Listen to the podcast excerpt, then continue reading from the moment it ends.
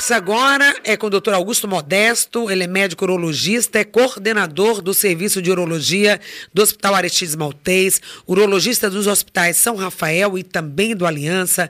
Ele é sócio fundador da Clínica Urológica da Bahia, a CUB, e é diretor presidente, atual presidente da Sociedade Brasileira de Urologia Seccional Bahia, a pessoa certa para esse nosso papo de hoje falando sobre o Novembro Azul. Doutor Augusto Modesto, seja bem-vindo. Bom dia. Olá, bom dia. Estamos com o doutor Augusto, que nesse momento encontra-se não em Salvador, mas vai participar de um dos principais, um congresso muito importante dentro dessa área, que vai trazer novidades também para a área tá de urologia. Agora sim, estamos te ouvindo. Está me ouvindo bem agora? Olá. Estou ouvindo, Patrícia, ouvindo. Ok, uma bem. alegria tê-lo aqui, agradecer desde já a sua disponibilidade, embora não esteja em Salvador, mas está em atividade também, porque a formação profissional está participando de congresso e atualizando, sempre é muito bom. E eu já começo com essa pergunta, a gente tem novidades na área da urologia, na área do tratamento do câncer, sobretudo câncer de próstata? Bom dia a todos, bom dia Patrícia, obrigado pela oportunidade mais uma vez. É, então, a, a medicina ela tem, ela tem novidades a todo dia, né? Todo dia você tem essas novidades e a urologia não é diferente, principalmente na área do, do câncer urológico, né? Que é a área que a gente atua. Então, eu estou hoje, eu estou esses três dias agora num congresso que é de um grupo latino-americano de estudos de uro-oncologia. Aqui em São Paulo, é um grupo do qual eu faço parte e todo ano a gente tem esse encontro marcado aqui, eles me chamam para dar uma aula, para moderar uma mesa. Então tem, tem colegas do Brasil inteiro, colegas de fora do Brasil, é um, é um curso, é um, um, um simpósio internacional. E nós temos sim coisas novas, né? Medicações novas chegando para tratamento de câncer de rim, câncer de bexiga, câncer de próstata, né? É, a cirurgia robótica cada dia mais crescendo, né, a cirurgia minimamente invasiva para o, o, tratamento também desses três tipos de câncer. Ontem nós tivemos uma super aula de, de sobre cirurgia robótica para câncer de bexiga, né, a parte também da radioterapia com máquinas novas, né, menos efeitos colaterais, menos complicações. A cada dia a tecnologia nos ajudando a ter melhoria dessas, desses equipamentos, né? Então, com certeza, a gente volta aí cheio de novidades e vamos ver o que, que a gente consegue colocar na nossa prática médica aí em Salvador. E esse a gente consegue, isso tem várias questões aí, muitas vezes, esse impedimento de trazer toda, ou essa dificuldade, ou esse desafio, doutor Modesto, de trazer tudo que tem ser produzido em termos de literatura, de pesquisa, da ciência, mas também da parte da tecnologia, com novos procedimentos, é, trazer muitas vezes isso para o público de modo geral. Aí tem toda uma série de outros processos né, que envolve investimentos, política pública na área da saúde. Infelizmente, não acontece de forma democrática. Falando aí da questão da robótica, né, do, do uso de tecnologias, inclusive da tecnologia da inteligência artificial também é, atuando aí na questão da saúde, mas isso infelizmente não chega para todos, né? Nossa esperança, e aí como é que a sociedade de urologia também tem feito esse trabalho no sentido de democratizar essas novidades tecnológicas, o que, que a ciência está nos oferecendo que chegue realmente a todos. É, é, isso aí é uma, é uma pergunta é interessante e um questionamento que a gente tem que sempre se fazer. A gente, como médico, eu, eu é, na, na área privada e na área pública, né? Coordeno o principal hospital de câncer, eu diria, é, do Norte e Nordeste e até do Brasil. É o hospital que mais opera câncer no Brasil, que é o Aristides Maltês. Então, eu tenho, eu tenho bem, bem noção das duas realidades. Nós vivemos dois Brasis, né? Vivemos um Brasil daquele paciente que tem plano de saúde e um Brasil do, do paciente que infelizmente não tem acesso a tudo e fica aí à mercê dessas políticas públicas que são desenvolvidas muitas vezes com vários vieses aí que a gente sabe, né? Mas a, a Sociedade Brasileira de Urologia tem trabalhado bastante. A gente já tem um projeto tramitando na, no Ministério da Saúde, que é exatamente trazer é, comprar robôs né, para centros de excelência, centros de alto volume, né, de, de, de referência no tratamento do câncer.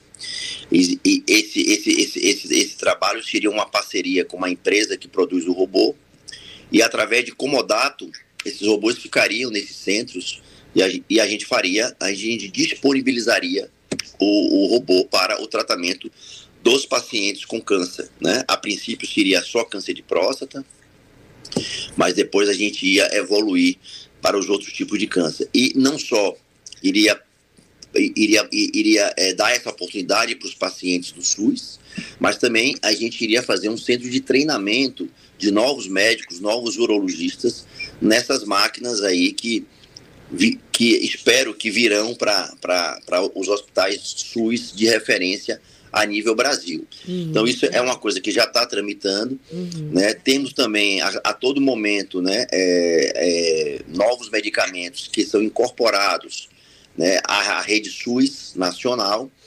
O Aristide Maltês está, é, há dois anos atrás, adquiriu a, a compra de um, de, um, de um medicamento muito importante no tratamento do câncer de próstata para pacientes é, metastáticos, né?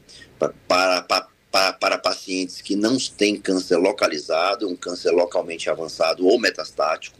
Então, isso já está incorporado, a gente já está usando no Aristides há uns dois ou três anos. E aí, a, a todo momento, chegam coisas novas.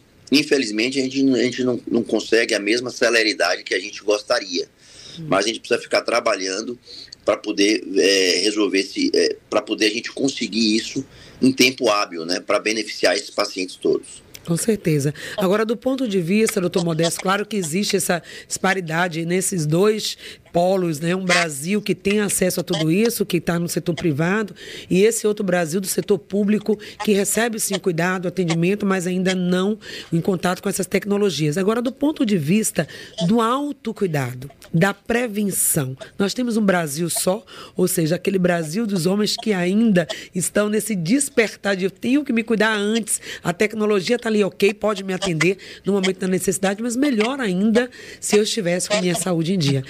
Temos um ou dois Brasis nesse sentido? É, boa pergunta. Nós temos aí um Brasil só.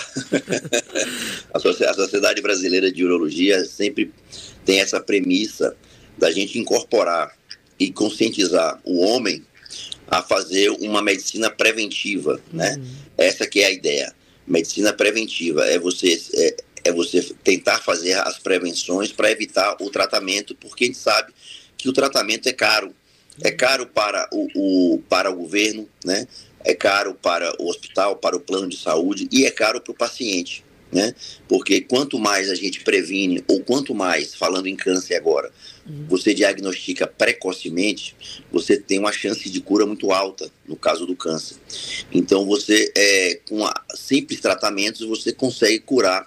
Você tem uma chance aí de 98% a 100% se você faz a detecção precoce. Né? Uhum. É, e para o câncer, a gente fala muito prevenção, prevenção, prevenção. Uma coisa que eu queria desmistificar aqui é: a gente tem, tem falado muito em rastreamento. Por que não prevenção? Existem alguns cânceres que têm uma bagagem, uma bagagem genética e hereditária muito forte. Por exemplo, o câncer da próstata, é, para pacientes que têm é, parentes de primeiro grau com câncer, ele tem uma chance seis vezes maior de ter o câncer. Tá? E, nós já, e nós já sabemos que existem mutações em alguns genes que predispõem o câncer da próstata. Então, para esses casos, você não tem prevenção. É, o paciente que tem essa carga genética e hereditária, ele vai ter o câncer em qualquer momento da vida dele, fazendo ou não a prevenção, entre aspas. Uhum. Né? Ele vai ter, já está no código genético dele, uhum. que ele vai ter o câncer. Pode ser com 50, com 60, com 70, com 80, mas ele vai desenvolver o câncer. Então, aí que entra a ideia do rastreamento. Você não vai prevenir, porque você invariavelmente vai ter. Então, qual é a ideia? É você fazer o rastreamento naquele protocolo certo, padronizado, para você fazer o diagnóstico precoce e aí sim você fazer o tratamento adequado, no tempo certo. Porque aí você dá ao paciente uma chance de cura de até 100%. Então, esses conceitos precisam ser muito bem sedimentados para a população em geral entender isso aí. Tá? Você tem é, é, prevenção de outras coisas, mas muitas vezes do câncer você tem que fazer rastreamento, porque cada câncer tem o seu rastreamento específico e você tem que, ter, e você tem que fazer diagnóstico precoce para você ter uma taxa de cura alta. Essa é a ideia. Dentro disso que você coloca, o senhor coloca, traz para a gente, aí eu trago é, uma pergunta. Claro que tem esse fator genético determinante, o histórico familiar, aquele paciente que já tem caso de câncer na família e que já tem outros fatores de risco que a gente pode colocar aqui, que torna mais vulnerável né, o aparecimento do câncer. Agora, que outras questões também? Esse câncer pode aparecer, como você colocou, nessa fase da vida, mais à frente, mais tardio. O que, que vai determinar? Ah, os padrões de vida, hábitos de vida, vai ser um determinante para essa pessoa. Que nesse caso, existe a maior probabilidade que o câncer apareça por conta da questão genética. Aí não vamos falar de prevenção, mas de rastreamento, ou seja, está observando ano a ano, de acordo com os protocolos que vamos falar daqui a pouco. Mas tem algo que ele possa fazer que vai retardar ou até mesmo segurar esse barril aí, que não detone hábitos Pronto. de vida. Pronto, excelente pergunta. Isso aí a gente vem trabalhando muito forte nos últimos anos, porque é a parte que a gente pode mudar, né? Se o paciente ele já tem uma carga hereditária, como você falou, já tem uma carga genética, é, invariavelmente ele vai ter o câncer, certo? Mas a gente pode retardar o aparecimento desse câncer, né? E aí a gente vem batendo muito forte na parte dos hábitos de vida, né? A vida saudável. Então eu falo sempre que o câncer ele é multifatorial multifatorial, todos eles. Tirando a parte genética e hereditária, você tem a parte ambiental, né? Você tem a parte ligada à área profissional. Tem cânceres que são associados a, a profissões, né? Aquilo que você atua, né? A parte alimentar. Então, eu sempre falo que nós temos que rever sempre os nossos hábitos de vida. E aí eu vou elencar algumas coisas importantes aqui. Primeiro, né, a, gente, a gente fazer uma, uma alimentação saudável. Né? A gente, tem, a gente é, traz muito o modelo americano de vida. Né? Aqueles, aqueles alimentos processados, embutidos, enlatados. Por quê? Porque é o fast food é uma coisa rápida. Você precisa trabalhar, você precisa bater ponto, você precisa chegar cedo. Então você leva aqueles alimentos processados ali e na hora você come no meio do caminho, ou então dá uma paradinha no, é, no, é, no trabalho e come, né? Faz uso dessa alimentação que é uma alimentação ruim. Tem um alto teor de sódio, de corante, de estabilizante, de conservante, né? E tudo isso é ruim porque você tem produtos cancerígenos. É óbvio que a indústria quer vender, né? Vender é fácil, mas na hora que você consome, você tem que pensar em tudo isso, porque a gente é o que a gente come, isso é fato, né? Então a gente precisa ter muito cuidado com a nossa alimentação. Então procurar comer é, alimentos mais saudáveis, se possível, aí entra novamente os dois Brasis, né? Se possível, alimentos orgânicos, né? Que são os ideais, né? Você fazer uma ingesta de líquido 2, 3 litros de, de líquido por dia. Evitar é, os vícios, né? É, o, o, o, tabagismo é responsável, é, é, um, é um fator de risco para vários tipos de câncer. Na urologia, câncer de rim, câncer de bexiga principalmente, fora os outros. Então, evitar o tabagismo, é o álcool, a ingesta de álcool também, muitas vezes ele é cancerígeno quando ele é feito com muita frequência, né? Com, e, e muita quantidade. Então a gente tem que abolir isso aí, né? Ou pelo menos ter um controle na ingesta de álcool. Outra coisa importante é, é sono, né? Você dormir melhor, evitar insônia, saber como é que, que é que você dorme, ter um período de oito horas de sono por dia. Quem não tem oito, tem sete, tem seis, mas você ter aquele sono profundo, aquele sono, aquele sono revigorante. E uma coisa muito importante é o controle de estresse. Isso aí é difícil, porque cada um tem um, um controle de estresse específico. E nós vivemos um dia a dia muito, muito estressante. Né? É estresse no trânsito, é no trabalho, é na família. Então, é, nós devemos é, é, desenvolver é, é, gatilhos, controles desses gatilhos de estresse.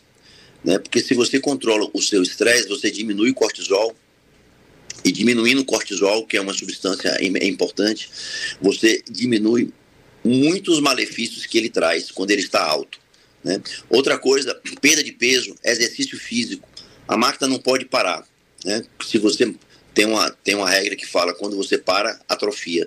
E é verdade, você tem que manter a máquina funcionando.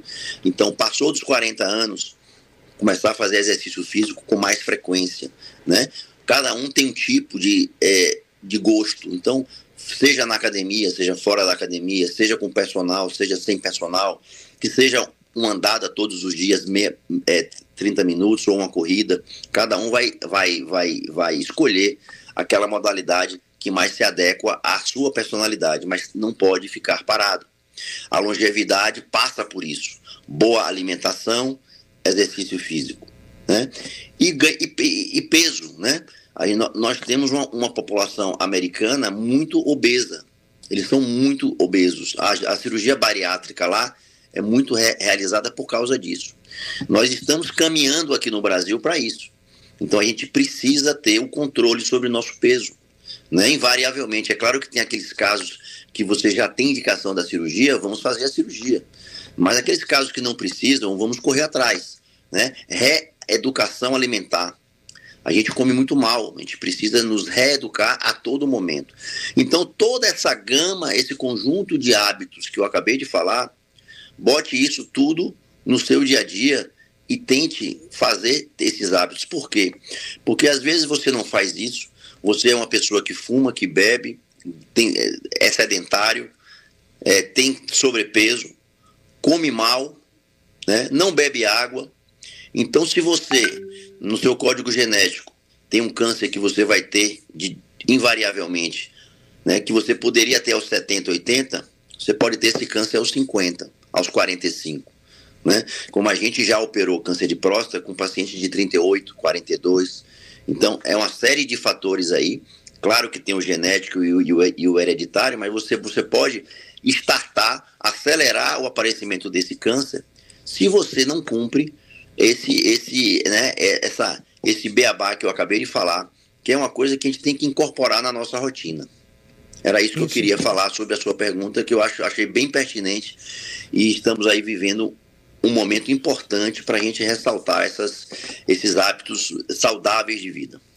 Exatamente. O, o, Novembro Azul traz isso, né? o foco para a questão do câncer, mas aí a gente amplia para a saúde de modo geral, de todo o sistema precisa estar ok. Para retardar, no caso daquelas pessoas que já têm a predisposição que falamos aqui, tem também a questão de raça, né, doutor Augusto, que acho que interfere também no câncer de próstata. Nós estamos aqui é, numa cidade onde a gente tem uma população negra significativa.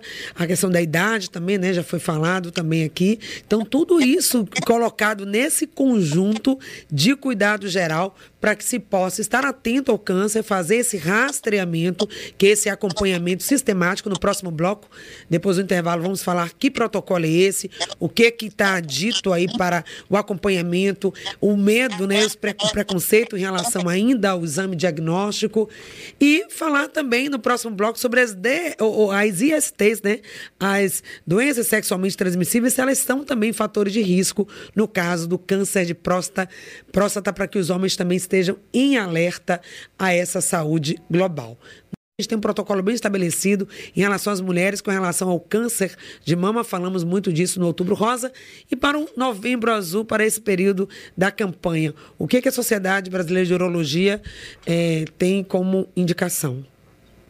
Então, Patrícia, como protocolo de rastreamento, né, a gente já discutiu isso no primeiro bloco, é, a Sociedade Brasileira de Urologia adota a, o seguinte critério: né, para pacientes com, é, com casos positivos de câncer de próstata na família, em parentes de primeiro grau, quando eu falo parentes de, é, de primeiro grau, são irmãos, pai e avô. Né? Esses homens eles têm até seis vezes ma mais chances de ter o câncer, né? ou então para homem de raça negra. E aqui na Bahia, aí na Bahia nós temos quase 70% de, é, de cor negra. Né? Então, esses homens eles de, deverão fazer o rastreamento a partir dos 45 anos. Tá? Então, 45 anos para homens com é, é, casos na família de câncer de próstata em pacientes de primeiro grau ou homens de raça negra. Fora esses critérios, os homens devem começar a fazer o seu rastreamento a partir dos 50 anos de idade. É claro que esse protocolo é um protocolo que a Sociedade Brasileira de Urologia adota, mas nós temos protocolos americanos, europeus, canadenses, cada sociedade adota um protocolo. Né? Nós, nós, nós temos que seguir algum, então a gente segue o nosso aqui. Agora, vale ressaltar que tam, também que é, a, a cada dia a gente, a gente tenta fazer uma medicina personalizada. Né? Claro, é, se um paciente que não, não caia nesses critérios, ele me procura no consultório privado e quer fazer o rastreamento, por que não? Né? ele vai me dizer o seguinte: ah, doutor, mas o senhor, o senhor já me disse lá na cirurgia, a, na, na, na, entrevista com a Patrícia, que o senhor operou homem de 38 anos, eu tenho 40, eu quero, eu quero fazer. Eu não, eu, eu não vou fazer no paciente desse? Claro que vou. Né? Nós estamos falando aí de medicina personalizada. Então, eu, para esse doente, eu peço, porque é, sempre existe uma média né? E a média do aparecimento de câncer de próstata geralmente ocorre aí entre seus 50 a 70 anos, né? Mas você tem alguém que foge da média, né? Como, como, eu falei anteriormente, eu já fiz cirurgias em pacientes de 38 anos, de 42, de 40, certo? Então a gente tem pacientes que fogem dessa média. E se esse paciente for seu pai, for seu, for seu parceiro, né? For seu irmão, então é óbvio que quando o paciente nos procura com esse interesse, mesmo não atendendo os critérios do protocolo de rastreamento, a gente faz, mesmo assim, esse rastreamento. Só, só para ficar bem claro aí são ainda o câncer de próstata, né? Os cuidados esse, desse rastreamento, fazer os exames. Ainda há um preconceito, a gente já viramos essa página em relação aos exames de rotina, não só o PSA, mas também o exame toque retal, que é um exame que muitas vezes os homens têm esse preconceito. Como que está essa, essa questão? E se as procuras, né, nesse período de campanha, os homens realmente atendem o chamado e estão indo às unidades de saúde fazer o seu exame diagnóstico. Bem, voltando para o rastreamento, naqueles critérios que eu falei, da Sociedade Brasileira de Urologia, basicamente a gente faz o que nesse rastreamento? A gente faz a dosagem do PSA, que é um exame de sangue, né? Que é uma, é uma prote... o PSA é uma proteína produzida pela próstata, tá? E a gente faz o toque retal. Isso sim, né? Foi motivo de é, preconceitos no passado mas com esse trabalho que a Sociedade Brasileira de Urologia vem fazendo ao longo desses últimos 15, 20 anos, a gente vem trazendo cada vez mais é, o, o, homem para o consultório. Né? É claro que às vezes ainda eles vêm com a esposa, vêm com a filha, às vezes vêm com a mãe, enfim, mas isso tem melhorado bastante. Os homens hoje espontaneamente já procuram o médico urologista. Vale ressaltar aqui que o urologista não é só médico do homem, tá? É médico da mulher também, porque o urologista ele trata do aparelho urinário masculino e feminino, e nós temos várias afecções no aparelho urinário feminino, que são tratados por urologistas, e além disso ele trata do aparelho genital masculino. Então, só uma ressalva aí no meio da fala, né? Para às vezes o pessoal sempre associa urologista com médico do homem e não é bem assim. Nós temos de 20 a 30% de pacientes mulheres também, tá? Então existia esse preconceito no passado, mas hoje em dia a gente já está desmistificando e conscientizando o homem a cuidar da sua saúde. E quando a gente fala em saúde, é como você colocou no primeiro bloco, não é apenas câncer de próstata. O Novembro Azul começou com essa com essa premissa de conscientizar o homem para ter o cuidado de fazer o rastreamento do câncer da, é, da próstata. Mas todo ano a gente coloca que o, o homem precisa cuidar da sua saúde de forma integral.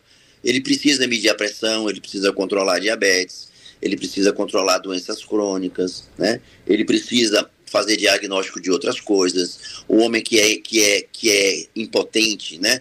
O homem que é infértil, né, ele precisa procurar um médico urologista para tratamento. Aquele homem que tem cálculo renal precisa procurar, enfim, uma gama de afecções que, que, que, que o homem precisa ter esse cuidado é, é, em termos de saúde integral.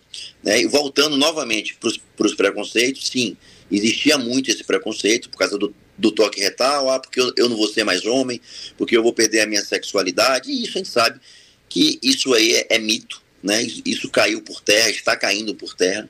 É, é, é, mais uma coisa cultural, de chacota, de brincadeira, né? do que, na verdade, é, a, gente, a gente não pode levar isso ao pé da letra. meus avós, meus bisavós tinham isso muito forte, né? Na cultura deles. Hoje em dia, com essa geração nova, a gente vem desmistificando isso e conscientizando a importância do homem procurar o urologista. E eu, e eu não digo só em novembro, não. É de novembro a novembro, né? A campanha existe em novembro para poder fa fa fazer esse alerta, assim como o câncer de mama ocorre em outubro. Uhum. Mas o homem deve procurar o seu urologista a qualquer momento, de novembro a novembro. Essa é a ideia. Exatamente. É, o, o, enfoque dessas campanhas, saúde é o ano inteiro, gente. A campanha tem esse papel de chamar a atenção, de colocar é, uma luz, né? Acender uma lâmpada em relação a esse assunto, botar uma lupa também de aumento em relação aos casos, aos dados.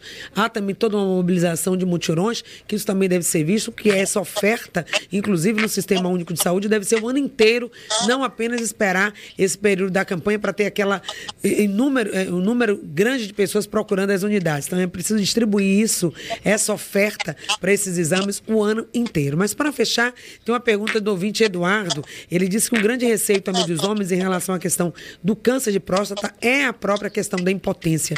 E ele pergunta se a cirurgia robótica já minimiza essa possibilidade desse efeito pós-cirúrgico. É, a gente vai entrar então, então em diagnóstico e tratamento, é isso? Isso. A gente pode falar disso aí. Isso, isso sim. É, então, é, o grande medo do homem, principalmente quando o homem é jovem, né, tem, às vezes tem uma parceira mais, mais, mais nova ainda, é você tratar o câncer, é você saber primeiro que tem o câncer, né? E você vai ter que tratar esse câncer. Todos os tratamentos do câncer, seja ele por cirurgia, seja ele por radioterapia, pode levar sim a um grau importante de impotência. É claro que com a, o, o advento da cirurgia robótica, que começou no Brasil em 2008, e hoje nós já temos aí próximos de 90 plataformas robóticas a nível Brasil. Né? A gente vem operando esses homens cada vez mais, aqueles que podem pagar, porque ainda o tratamento é, não, é, não é pelo SUS, né? eles é, vêm usando muito robô na, nas prostatectomias, que são as retiradas da próstata para o câncer de próstata. E o robô vem diminuindo, de fato, a, o percentual de impotência. É claro que isso não é zero, ainda existem. Né? Você, aquele, que, aquele cirurgião que fala que opera é, todo, nenhum paciente que ele opera por robô fica impotente, isso é, isso é uma falácia. Né?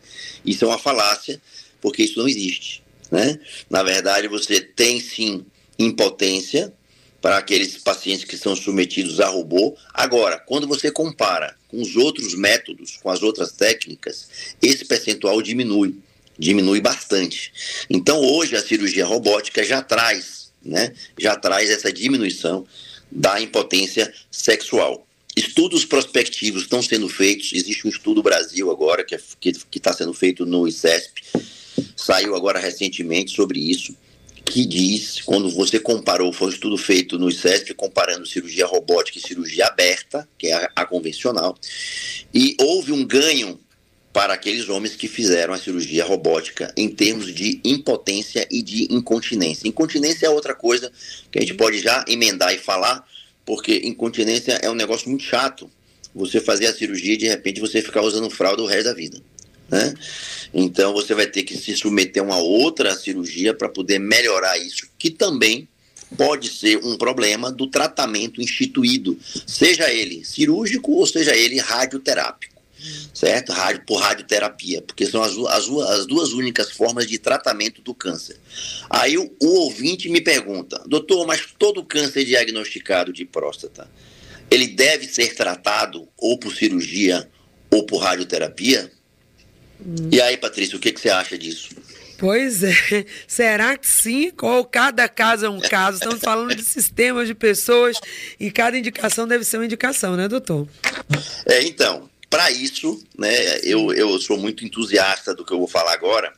É, nós temos uma, uma modalidade que, na verdade, não é um tratamento, mas é uma estratégia de acompanhamento vigiado que se chama vigilância ativa.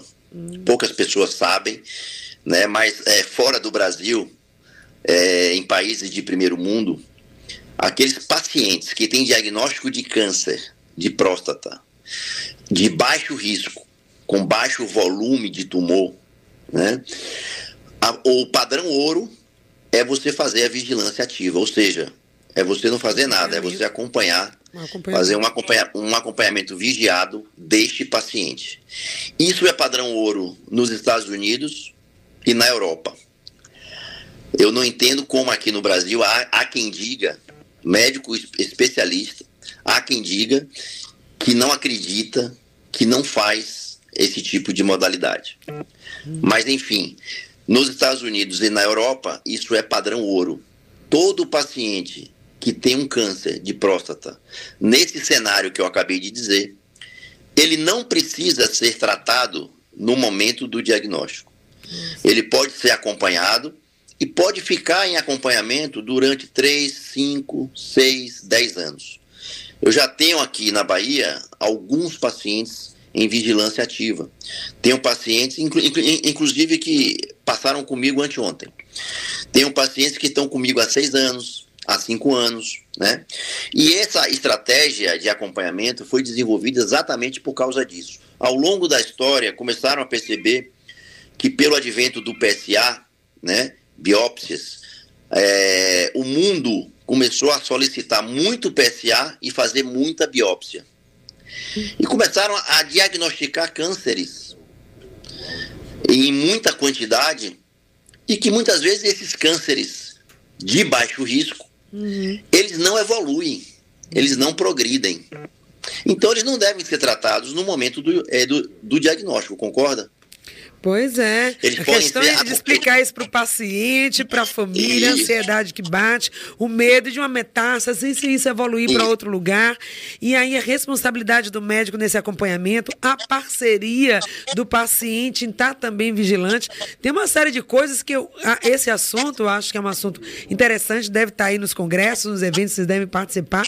Eu gostaria que você estivesse de volta aqui com a gente, ao voltar, dizer como é que isso está sendo visto aí na área médica e se outros estados, né, o Brasil como um todo, você falou, não está avançando nisso, mas a Bahia acho que pode dar esse pontapé aí com a sua presença, inclusive na presidência da associação, da Sociedade de Urologia e trazer essa questão, porque muda muita coisa, é qualidade de vida, é bem-estar, é menos recursos, gastos em cirurgia, é esse resultado, impacto para a família, para a pessoa e é mais consciência, né, sobre si. É. Pois é. O, e, e, o fato, Patrícia, é o seguinte: isso não é, isso não está em fase de estudo, não é nada ainda. Isso já é protocolo. Pronto. Né? Existem, existem, existem os processos americanos de pacientes que estão nesse cenário e muitas vezes fazem cirurgia. Esses pacientes, se eles ficam impotentes ou incontinentes, eles processam o médico. Sim. E eles ganham. Nossa. Porque existem protocolos americanos, europeus, que são os protocolos que nós seguimos, que nós aqui na Bahia seguimos, aqueles urologistas que fazem, que gostam da vigilância ativa. Nesse cenário, aí vale ressaltar. Não é todo o, o, o, o, não é todo o tumor de próstata que é selecionado para entrar no protocolo, tá? Isso deve ser feito com muito critério. O paciente deve ter um, um câncer de próstata com critérios que quem vai Uhum. É, é, é, é, quem vai definir se ele tem critério para entrar ou não é o seu é o urologista dele, em, em, conversa com ele. E aí você fala uma coisa importante, que é o perfil psicológico daquele doente. Nós latino-americanos, nós somos muito ansiosos, muito preocupados. Então, invariavelmente, vai ter um ou dois pacientes que não se incorporam nisso. Não, doutor, eu não quero ter o diagnóstico do câncer e, e, e saber que eu não estou fazendo nada para isso. Ótimo. Se ele chega para mim e fala isso, ele está descartado do, do protocolo. Exatamente. Para esse paciente, eu não vou fazer o protocolo, eu vou operar ele. Ok. Ou eu vou fazer radioterapia nele. Se ele puder é, é, pagar a robótica, ótimo. Se não puder, vão fazer outra coisa que é equivalente muitas vezes. Uhum. O Hospital do Câncer, o Aristide Maltês, faz muita cirurgia aberta. Os, isso, os pacientes estão aí curados com qualidade é, é, de vida, né? Claro que aumenta um pouquinho a impotência, aumenta a incontinência, mas estão aí curados e vivos, Beleza. entendeu? Então, vamos fazer o que for, o, o que for melhor. Agora, para aquele homem que, tem, que não tem esse perfil de ansiedade, que entende o que deve ser feito, passa a ser acompanhado de forma protocolar, acabou. Isso. Ele pode ficar 5, 6 anos acompanhando. A partir do momento que você percebe que o tumor é, progride Aumenta, você tira do protocolo e você trata. Exatamente. Prontamente. Entendeu? Olha, incrível aí essa informação nova. É, vamos aprofundar essa aqui. É qualidade de vida, é escolha, é liberdade para escolher. Eu quero agradecer muitíssimo. A gente conversou aqui com o doutor Augusto Modesto, ele que é médico urologista, diretor-presidente da Sociedade Brasileira de Urologia. Muito obrigada por essa conversa. Até uma próxima. Obrigado, Patrícia. Obrigado a vocês. Bom dia. Obrigada, então. Bom dia. Pois é, gente. Saúde do homem, né?